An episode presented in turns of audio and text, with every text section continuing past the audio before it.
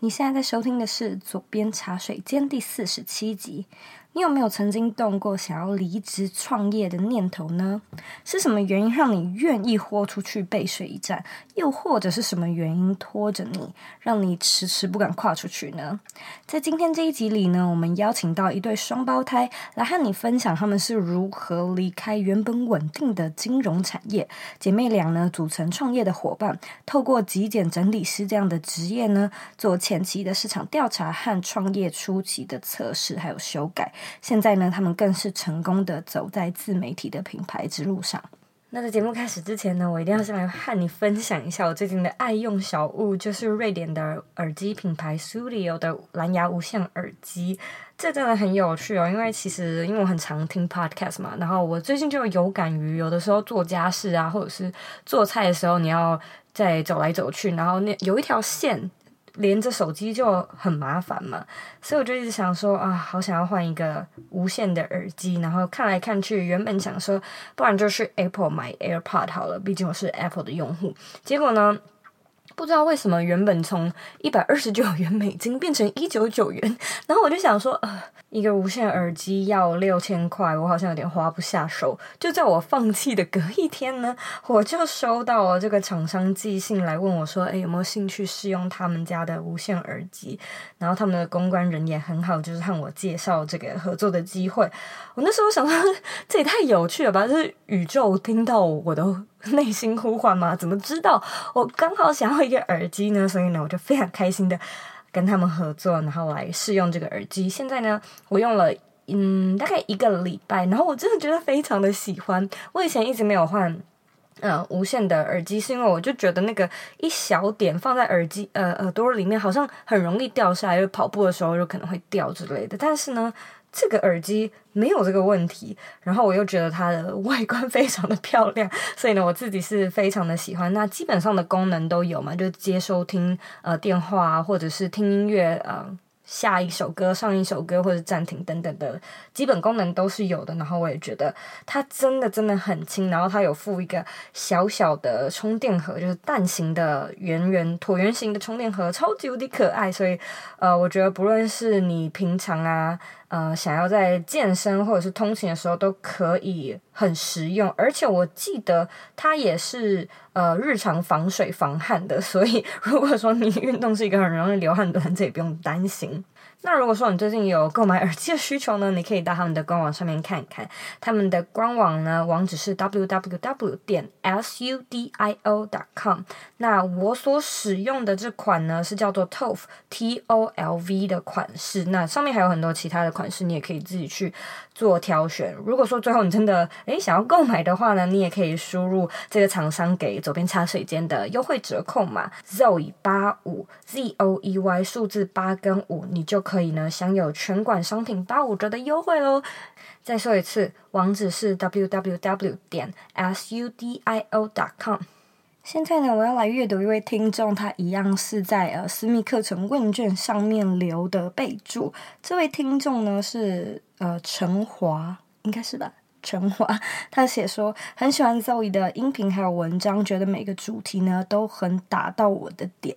非常感谢你的留言。虽然呢，我最近嗯、文章写的比较少，但是因为在筹备新的课程，所以呢还请大家多多见谅。那如果说呢你喜欢《佐编茶水间》这个节目，现在呢在 iTunes Store、Enjoy 嗯还有 YouTube 跟 Spotify 上面都可以听到。那如果说你有什么意见想要给我们的话呢，也想要麻烦你帮我们到 iTunes Store 上面打新评分，然后留言，把你的想法呢分享给大家，然后把这个节目呢分享给你觉得会需要的朋友。别忘了订阅这个频道，让我们呢持续的朝排行榜上前进。那在今天这一集内容里呢，我会和你聊聊他们是怎么样找到自己的内容规划还有获利的模式。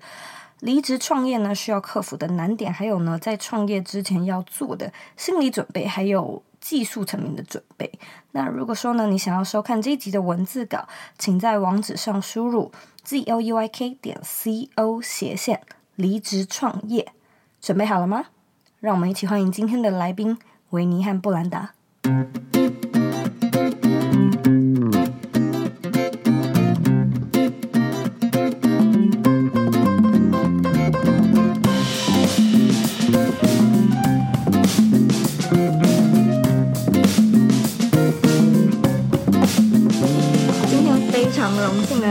邀请到 B M W，就是两位整理师来和我们聊聊他们是怎么样从金融业离开到那个产业，然后呢，到现在他们开始自己创业，用热爱的事情赚钱。Hello，Hello，Hello，Zoe，Hello，Hi，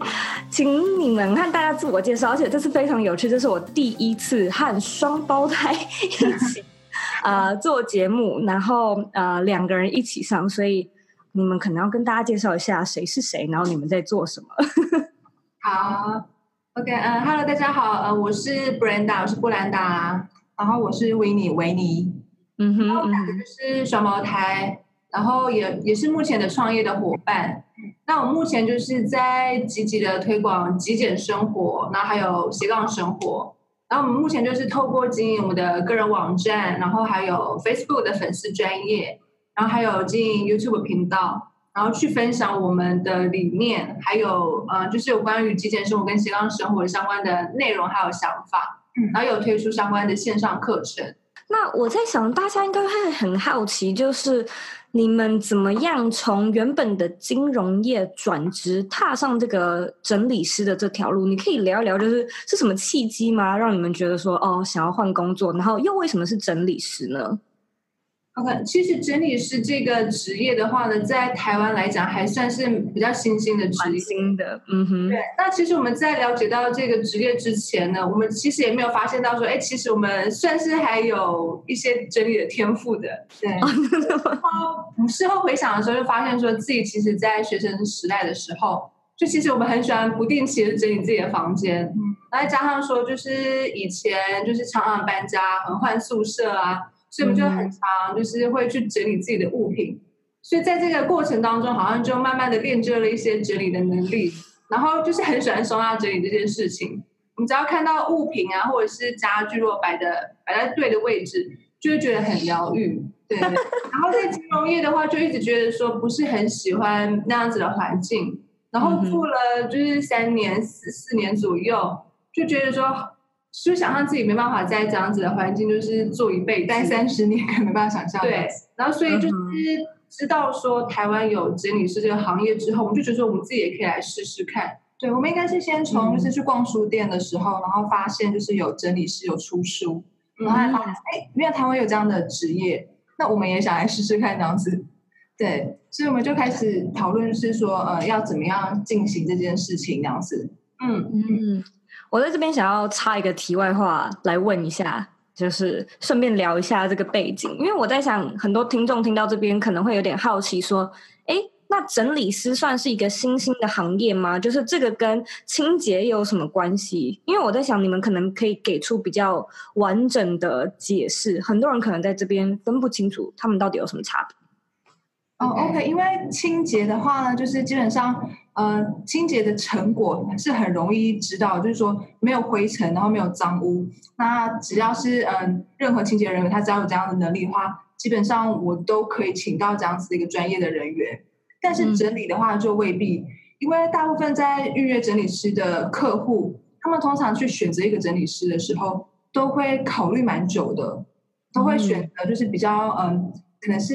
可能有些人会害怕说，呃，会不会整理师一直叫我丢东西，还是干嘛的？所以，但是他可能会比较去去注重说，哎，这个整理师的风格跟他的他的习性，嗯、呃，是不是找比较温柔的整理师，可能是我比较喜欢的。所以他们会做比较多功课，去比较不同整理师他们有什么样不同的整理技巧或者是方方式，他们是比较可以接受的。所以在这边来说的话，嗯、呃，整理师的个人品牌的不同的。定位就会变得很重要，而且就是清洁来讲的话，就是通常清洁的话，请清洁的人员到家里来清洁的时候，你人可以不用在现场，就是他们只要就是呃在时间之内，然后把你的环境打扫干净，然后从脏污变干净就可以。那你人是可以不用在现场，可是如果是整理的话呢，嗯、呃，当事人他必须要在现场。我们在整理你的物品，那你的物品一定是他有一个雇主嘛？就这个物品呢，你平常是怎么使用？或者说，哎，这个物品你还会用到吗？对，会放在哪边你比较方便？这都是屋每个屋主都是不同的感受的，要考量屋主他的使用习惯，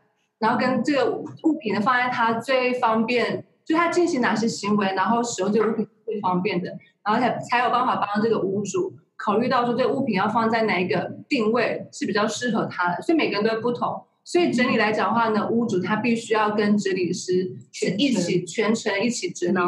一起整理。我们现在来聊一聊创业的部分，因为你们从呃金融业转职到现在呃做整理师，其实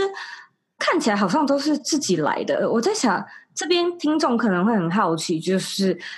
在创业之前，你们怎么知道要怎么开始？或者是在创业之前，你们做了哪些准备？这里可以跟大家分享一下吗？像我们在就是发现说，就是呃有整理师这个职业的时候，然后我们也对于这个领域有兴趣的时候，然后我们就想说要决定要来尝试看看嘛。但是我第一件就是思考，我们自己互相讨论，那我们觉得说第一件事情比较重要的，可能不是说我们要如何去提升我们自己的收纳整理能力。而是比较重要的，可能是说我们要去想说，我们要怎么样接到我们的第一个陌生客户的案子。就是我，我们去就是去讨论、去思考说，怎么样可以让某个陌生人他相信我们是有是擅长收纳整理的。那他又要再怎么样在网络上找到我们？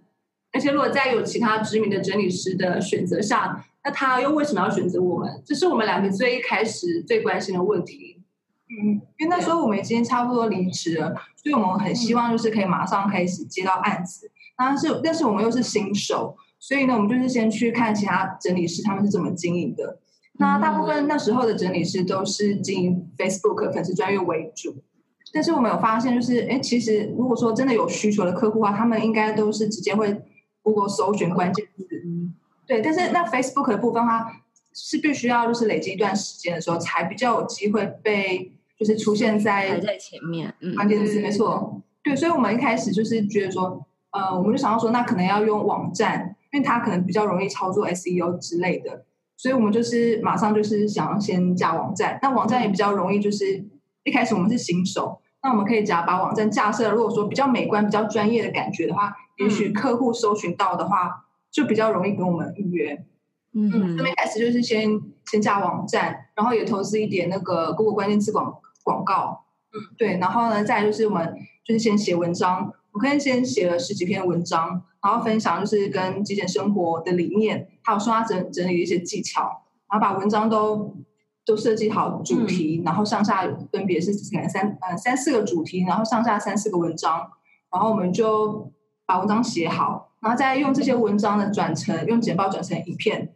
然后也同时开进 YouTube。那这部分都是当时整理师是比较少在做的事情，嗯，所以我们就是好好把这样的给做好。那接下来就是我们花大概花三天的时间，然后用 Wix 把我们的网站做好，嗯嗯，然后就差不多就可以就开始网站就上线。那很幸运的，大概第二周就就有被搜寻到，然后就第一个订单就进来了这样子。哦，恭喜耶，好厉害哦，好快哦。嗯嗯，就还蛮幸运的。就是我们对这一开始的方式是这样子。嗯嗯。嗯，我觉得你们说到几个呃很棒的，就是他们有去想他们的观众在哪，所以就是他们不是只想说哦，大家都在做粉丝专业，然后就去做粉丝专业，而是有去看一下说哦，我今天是一个需要找整理师的人，我会怎么做？然后我觉得这是蛮多人可能在一开始新手的时候会不小心犯的错误，就是很理想。所以 有很多很棒的 idea，会觉得说我要一个粉丝专业，我要 Instagram，然后我要再有一个 YouTube，然后我可能也想要来做个网站。但是你要去做的并不是让人家找到你，而是你要去出现在那些你的观众可能会在的平台，先观察你的竞争对手啊，你的同业啊，然后来把自己变成你的客户、你的观众，然后想一下应该要怎么做才呃瞄准的比较对吧，而不是就是乱枪打鸟这样子。对，做一些规划这样子。那我有点好奇，就是你们在一开始的时候怎么知道这些内容是观众需要或观众想看的呢？还是你们就是先自己想，然后放出去试试看先？我觉得说，就是如果要经营，就是我们的所谓事业的话呢，我觉得就是应该去做，去写我们自己有兴趣的，先从我们有兴趣、我们喜欢的内容主题，我觉得会比较容易会有想法，而且你。嗯。写的东西也会可以比较丰富，那你写出来感感觉应该也会比较比较感比较动人吧，因为那是你喜欢的东西，那你对于那些东西都是有感情的，所以我觉得写出来的文章就是，如果说哎也喜欢跟你一样类型的内容的客群，可能也会有比较会有共鸣。对，所以不过呃，确实我们一开始是比较是用比较尝试的，因为我们还不太确定，就是开始大家喜欢看怎么样类型的内容。嗯嗯，对，所以我们会稍微跟其他整也是做一点区隔，就是我们还是会呃比较偏，就是通常极简是一个风格之外，然后会比较还是走比较呃理性跟条列式，就是比较知识型的方式去分享这样子。哦，嗯，了解。那我想要再追问一个，就是刚才那个获利模式的地方，就是我在想，很多观众他可能目前也有开始经营自己的品牌，但是就卡在获利。就是我知道我是整理师，可是我不知道要提供什么具体的服务，例如说，嗯，整理。该怎么举例呢？例如说整理的部分，我的呃应该要做到多细，或者是我怎么知道要怎么样去帮客户克制那些他们需要的东西？就是在这个部分，因为你们好像从金融转到整理的时候也是没有没有经验的嘛。就是那你要怎么样知道说我要怎么样去推出一个最适合客户的产品呢？应该这样讲。嗯、呃，像以整理师来讲的话，因为整理师跟就是一般的部落客相比的话呢，因为整理师他有一个很明显的服务，就是哎到客户家协助客户整理嘛，会做一些教学。嗯、所以呢，如果是整理师来讲的话呢，最简单就是呃，但是第一个就是到府整理咨询，然后呢也有就是可能线上一对一的咨询也有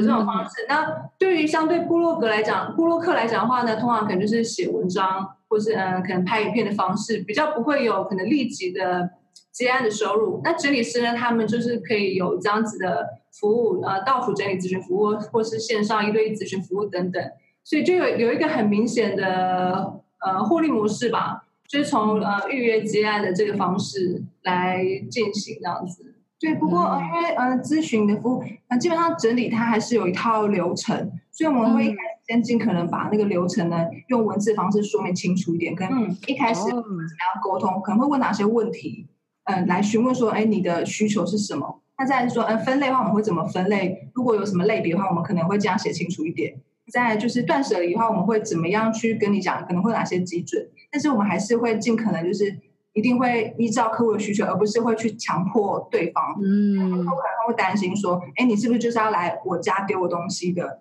有客户会很担心这样子，所以这部分话就是嗯，再描述清楚一点。那一张嗯，然后我们预约守则也会讲的比较清楚，让客户知道说，哎，我们很多面向都是有考虑到的，他就会比较安心一点这样子。哦，我懂了。所以其实在，呃做出你们的这个商品之前，你们也是有，例如说列点啊，然后写出一些手册，然后问出一些问题，等于说你们可能很清楚的条列是。呃，有点算是克制化，让这个客户知道说，跟你们做整理、跟你们做咨询会发生什么事情嘛？嗯，整个流程这样子。嗯，所以在流程的规划上面，就是你们想出获利模式的方式。我觉得这个很不容易，应该是说很多人都会不小心卡在这一关，就是我知道我要去做什么事情，可是我不知道流程应该要怎么样去做设计，或者是很多想法会。飘来飘去，就是他都在那，但是他没有办法逐一的列下来。嗯，我一开始也是会先参考其他整理师他的预约守则是怎么样设计的。哦，我们每次一到客户家之后，就会有不同的感觉，然后就每次就一直调整。所以，我们每次我们签最开始的几个客户的时候，其实预约守则跟那个服务的说明，其实一直大改，一直大改，是改的，哦、就是。因为实际到府之后，才真的真的知道真真实的状况是什么，才有办法一直调整。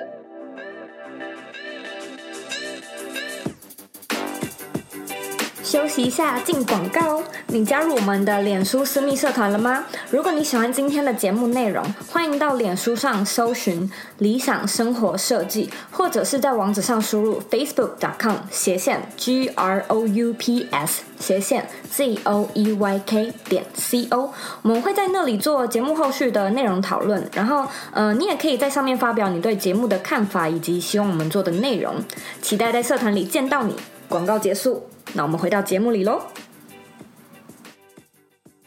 你觉得你们离职啊，然后到开始创业这个部分最难的地方在哪里？然后又要怎么克服呢？嗯、呃，我想就是没有离职创业跟离职创业，大家认为最大的差别应该就是突然有呃，就是稳定的收入，嗯哼，有没有稳定的收入这一块嘛？但其实很多时候会发现说，后来的担心其实都是多余的，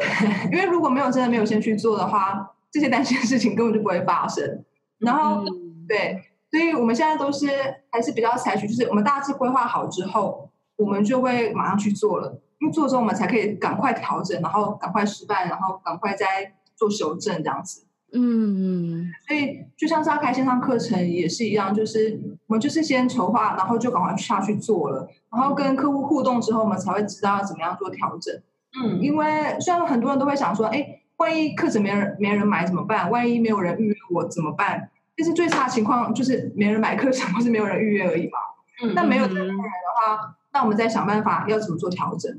嗯，对，因为就是在这个过程当中，就是其实很就是创业的路上很多路就是要去走，嗯，没办法直接省略，所以我们觉得是就越快赶快去走，就把它走完，然后就会比较快，就会往前去迈进这样子。嗯，我觉得你刚好就是完整说明，因为我觉得创业有有两种人，一种就是把你的那个桥梁的工作烧掉，然后觉得说我非常有动力，然后我开始计划，我马上投入去做那个我想要创业的事情。你们可能是属于这一种人，然后我刚好是另外一种人，嗯、就是我如果没有一个稳定的收入的话，而且在美国就是生活很贵，所以我就会觉得很担心，然后可能就会。担心又睡不好，睡不好导致我的这个表现不好，所以我就是必须要有一个蛮确定的这种小收入，就是一直在进来。所以我是从有正职的情况下开始做、呃创业，然后是直到创业开始有起色，我才把我的正职变成兼职，也没有完全辞掉。我做事很保守，就是把它变成兼职，然后现在全职在创业。所以我觉得听众你可以自己看看你是哪一种人。因为超厉害的，因为就是可以就是边兼职，然后边创业，然后还做的这么好，然后速度还那么快。对，因为因为像这样子的话，就是同时有兼职或者正职的话，就是你的时间的管控就要非常的强。就像我就会觉得说，就是两边都要兼顾，还有会觉得很累。嗯，如果说就是两边都可以兼顾的话，那一定是也是非常棒的一件事情啊。而且就是你的时间上就是要就是管控的很好。第一个就像我们说到的，时间管理很重要嘛，就是你要变得无敌自律，然后要对自己超级严格，就这不是每一个人都可以做到的，就对自己太呃太好了，或者是有时候你可能自己的心态要转换一下，就是你要换过来想说，我在做这个创业的事情才是我的正职，我的那个另外一个工作是提供给我就是资金，让我可以有地方住、有饭吃、有那个体力。来做我现在真正想要做这个事情，就是创业这件事情。如果说现在有听众啊，想要跟你们一样，就是开始离职，然后来创业的话，你觉得你会给他们什么样的建议呢？嗯，我，我想就是可能像刚刚提到，就是说，呃，离职创业的话，就是要先理清，就是为什么要创业。如果只是将创业当做是另外一个赚钱的方式的话，那可能就比较不建议就是离职创业。因为如果要讨生活的话，应该会有其他更适合的方式。因为我们觉得，如果真是要离职创业，一定是有什么你觉得现在不做，以后可能会后悔的事情，然后你想要全力以赴去做这件事情。那如果这件事情的话，那他才会比较适合是，就是你去离职创业，因为你会为了他解决各种就是创业会遇到的问题，那才离职创业。所以我们就一开始就是，其实了了解自己的属性，其实还蛮重要的。不不论是自己的个性啊，或自己的做事风格，才会比较容易找到可能比较适合自己的创业方式。那像时候又会像我们可能适合的创业方式可能都不同。的确是这样，因为我觉得蛮多人可能现在就是在封个人品牌或者是自媒体，就是会觉得说我也想要试试看，我也想要来做做看。但是蛮多人会不小心在一开始的时候目标跟目的没有定清楚，那这样子会导致有一个很。很大的问题就是你会没有方向，因为你没有定目的地嘛，没有目的你怎么会有方向呢？就像是我一直看到你们后面的那个地图一样，就是就像地图一样，你要知道你要去哪，你才知道你可以怎么去，还有你要怎么样去定那个路线。有一些我的朋友，可能私底下朋友就会来问我说：“哎，我也想要来写呃个人品牌或部落格，你觉得我要怎么？你有什么建议？”然后我可能就会第一个，就像你们刚刚说到的，我会问他说：“那你的目的是什么呢？”很多人都会说。哦，没有啊，我是来记录生活，就是我想要分享。那我就会觉得，那就那就不用来问我啊，因为你怎么做都是在分享嘛，你怎么做都是在做记录。所以我在猜，很多人会这样问，他们内心的那个真正想问的，不是只是想要做记录跟分享，他们可能想要更多，但他们没有办法去想象，我到底未来有这个事业有哪种更多的可能。所以我觉得在一开始的时候，虽然想不到，但是不要害怕，就是定出。呃，你觉得很不可能的目标，因为我觉得未来都有可能。是是是，没错。嗯嗯，那我这边想要来问你们，就是你们刚刚有聊到你们现在在做的课程嘛？好像还不止一个，你可以和大家分享一下，就是这个课程是适合怎么样的人，或者是课程的内容是什么吗？嗯，好，其实我们到目前为止已经有大概有三个线上课程，那针对的课程都不太一样。那第一个三种不一样的课程。对对，第一个就是简单生活课，嗯、就是就是分享，就是呃，在实际动手整理之前，我们应该要先学会呃一些观念，还有整理前的一个心态。还有刚刚提到，就是说怎么样问自己问题，将那个整理的思维，还有问自己问题，然后去挖掘自己的真实想法那种思维，给就是呃问出来这样子，然后才会进入到说整理的顺序步骤，然后然然后呢呃定位收纳方式是什么。就它的顺序，我们是会在课程上就是比较着重的部分。嗯，那因为每个居家空间对大家的意义都是不同的，我们习惯在哪个空地方进行的行为也都是不同的。嗯，所以我们必须要先思考这块之后，才有办法开始进行所谓的比较技术面的收纳整理的技巧。嗯，然后呃，那我们第二个课程的话，就是给想要当整理师的朋友，就是我们还有开设举办那个整理师的培训课程，也是线上课程。也就是我们将我们过去我们经营整理师的一些呃，分享一些我们的经验跟一些我们的心法教给大家，包括我们当初怎么样开始，我们怎样设计我们的风格，还有怎样写我们的内容，内容写销部分，再到到府结案，到客户家接案必须要注重的细节，还有甚至呃呃我们到府的案例的分析，都在这个整理师的培训课程当中。这是第二个课程。然后，那第三个课程就是，因为我们当初是用 Wix 的方方式来架站的，所以我们有就是嗯开一个就是 Wix 网站架设课程，在好好好学校开课，就是要分享我们架站的经验。就因为我们当初就是因为希望将主力啊跟精力都都是放在呃整理服务上面嘛，所以我们那时候是不希望说花太多的时间在学习架站上面的，所以我们就选择一个就是最简单上手。然后再就是，因为整理师一定要有美感，就是要就是那个品牌要设计很美。那刚好 Wix 它也提供蛮多就是漂亮的图库，那它操作也蛮直觉的，所以我们觉得很适合像我们这样子的新手来架站。所以我们就把我们的过去的经验，然后再搭配一些我们的思维，然后就是嗯，制作出这样的线上课程。所以这就是我们第三个 Wix 架站的课程这样子。嗯，所以等于说你们的课程三种其实都适合三种不一样的人呢，就是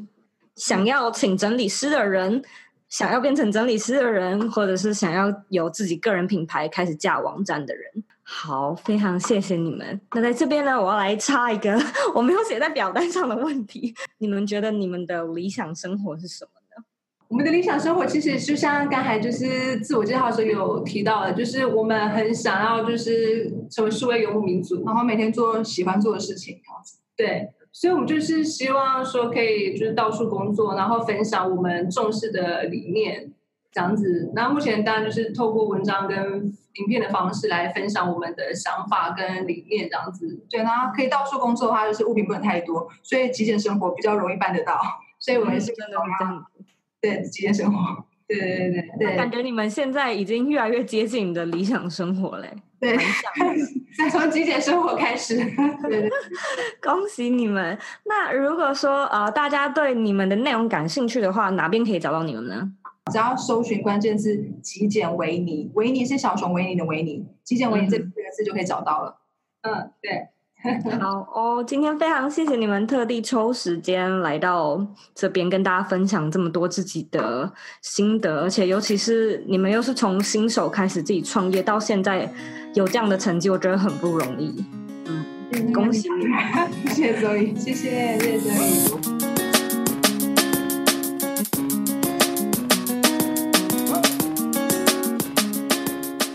重点整理：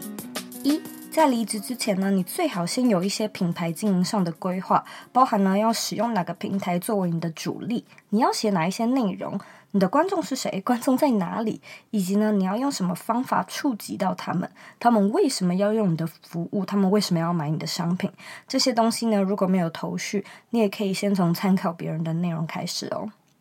二。离职创业的原因呢，最好是因为你有一件自己很清楚知道，如果说不去做，未来就会很后悔的事情。如果说呢，你只是为了赚钱，或者是赚更多的钱，世界上呢，一定还有更多其他的、更实际的方法来达到这个目的。但是呢，创业的话，你一定要有一个可以说服自己的理由，让你自己坚持下去。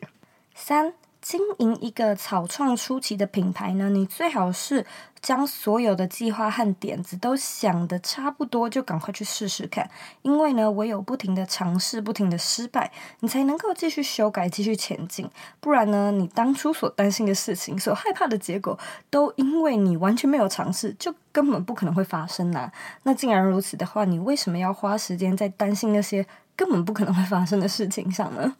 非常感谢你今天的收听。那今天这一集我觉得很有意思的是，你应该可以感觉得出来，布兰达和维尼是呃心思比较缜密，而且计划比较详尽的个性。那以前呢，我总是觉得哇，这样子的人好像在呃前期的时候容易计划太多，或甚至有点完美主义，所以呢，在品牌经营的路上就会比较慢，甚至比较吃亏。因为我自己完完全全是这样个性的人。但是呢，我今天看到比较不同的点是，这对双胞胎他们既喜欢规划，而且又有行动力。那这两个组合加在一起呢，就绝对会让创业的路途比其他人顺利很多。所以呢，无论你今天是想要和极简维尼一样呢，离职然后好好的专心投入创业，还是呢要像我一样一边工作一边创业，你都要记得。让你开始的绝对是计划，但是让你有结果的呢，绝对是行动，一个都少不了哦。感谢你的收听，希望呢今天的内容有带给你一些帮助。如果说呢你有任何问题，你都可以回到我的网站，或者呢是 Instagram 上面找我。我的网站网址呢和 IG 的账号一样是 zoeyk 点 co，或者呢你也可以到左边茶水间的 IG 上面呢跟我互动。IG 的账号是 z o e y k p o d c a s t。那我知道你是非常忙碌的，我也知道呢，你可以选择去做很多其他的事情，但是呢，你却选择来听这一集的节目，所以我真的是非常的感谢你。现在呢，我也想要请你再花三十秒的时间，好好的思考一下，你觉得自己是属于想要全部离职，好好专心投入创业的人呢，还是你喜欢一边工作一边用业余的时间创业？把你的答案呢分享到这一集的原文文字稿里吧，我们下次见喽。